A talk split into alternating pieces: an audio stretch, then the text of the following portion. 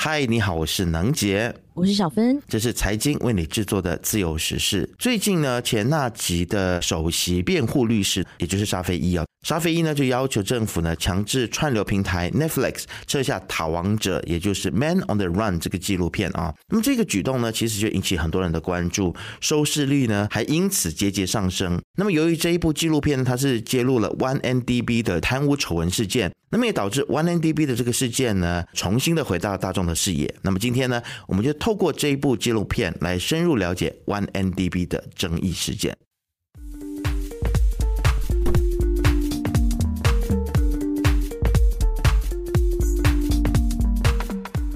不晓得你已经看过了这一部纪录片了吗？叫《逃亡者》哦，《Man on the Run》是 Netflix 在今年一月五号上架的。其实这部纪录片呢，就好像刚刚能杰说的，它揭露了一个马来西亚发展有限公司 OneMDB 的事件，这也让这个 OneMDB 事件又再次重回大众的视线哦。那这部纪录片呢，其实也在一月十九号的大马 GSC 全国的这个电影院上映哦。那主要呢是围绕着和阐述在逃大马富商刘特佐周露是怎么样利用和挪用 YMDB 的公款来享受奢靡的这个物质生活，其中呢还包括他怎么样在国内外购买豪华的房地产、游艇，举行奢华的派对，甚至是资助好莱坞的大片《华尔街之狼》等等。那这些事情呢，我相信其实大家都已经再熟悉不过了啦。那么当然呢，除了刘特佐这个主线人物之外呢，这一部片呢长达九十八分钟，他也采访了跟 OneNDB 有关的一些大马政界的人士还有名人。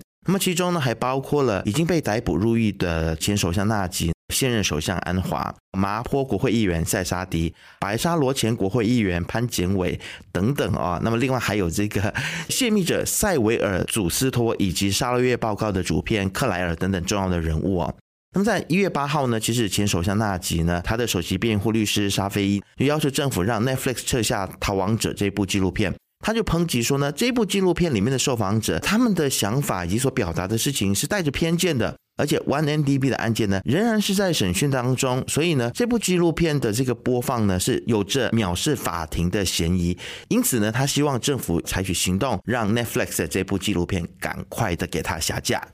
嗯，除了这个前辩护律师反对之外呢，另外这个乌青团的团长阿克马，他也强力的谴责 Netflix 所播出的这一部纪录片《逃亡者》哦。他指出呢，这是一部具有偏袒和宣传性质，而且并不是以专业而且具备道德伦理所探讨的一部纪录片。那他也补充说，尽管他不反对媒体自由和言论自由，但他认为这部纪录片通过对这几名采访者的采访，对前首相纳吉是提出了多项的指控哦，包括诽谤啦、违反这个法庭禁令、先入为主的言论等等，都违反了言论自由的原本价值观。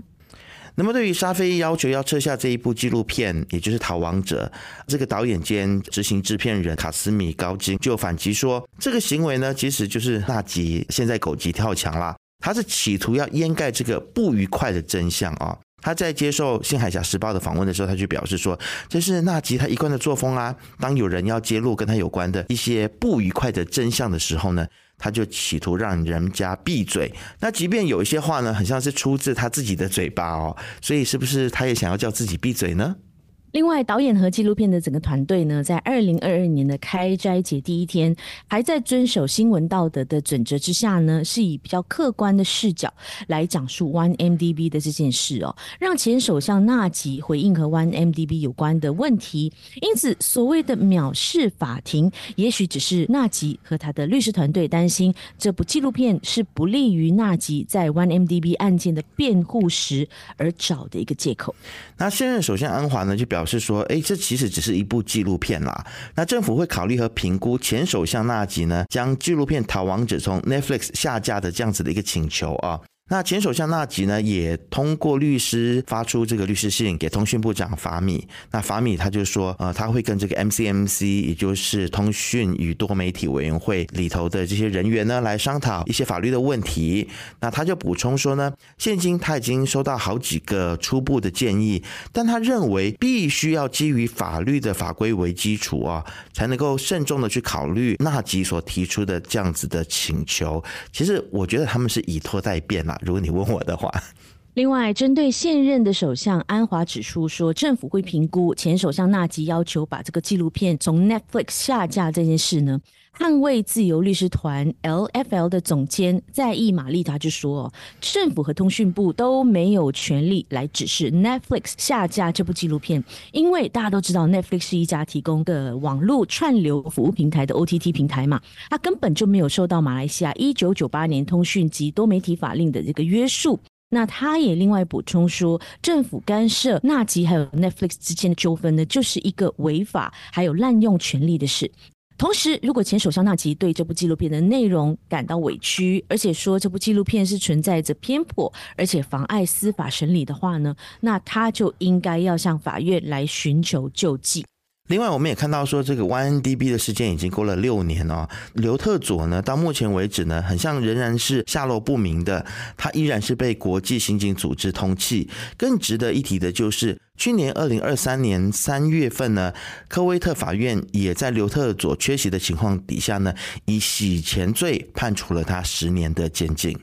纳吉要求下架涉及世界性贪污案的纪录片，可能仅仅只是一种企图掩盖事实真相的行为，试图让这件事呢逐渐的淡出民众的视野啊。然而，在马来西亚究竟又有多少的案件的真相是一直都被掩盖的呢？我们都知道，心里有数，天网恢恢，疏而不漏。我们应该要相信哦，每一宗案件呢，终究会有拨云见雾的那一天，而我们能够做的就是继续的监督，还有施压相关单位来秉公执法。让民众有一个可以了解真相的权利，无论是对于个体或是整个社会而言呢，对真相的追求都是非常重要的。因为呢，这有助于确保公正性和透明的一个法治环境，才能够建立起民众对于社会制度的一个信心嘛，而且可以建立司法公正的马来西亚。那其实我也认为说，政治人物应该要认清一个事实啦，在现在资讯透明的年代呢，你越想要禁止一些内容，最后可能会引起更多人的关注。若要人不知，除非己莫为啊！不晓得你的想法又是如何呢？自由时事是 B F N 财经制作的节目，你可以在财经的官网 C A I J I M Y，或者是最新版本的 B F M App，以及到各大播客平台听到我们的节目。自由时事，自由聊时事，让你做出正确决策。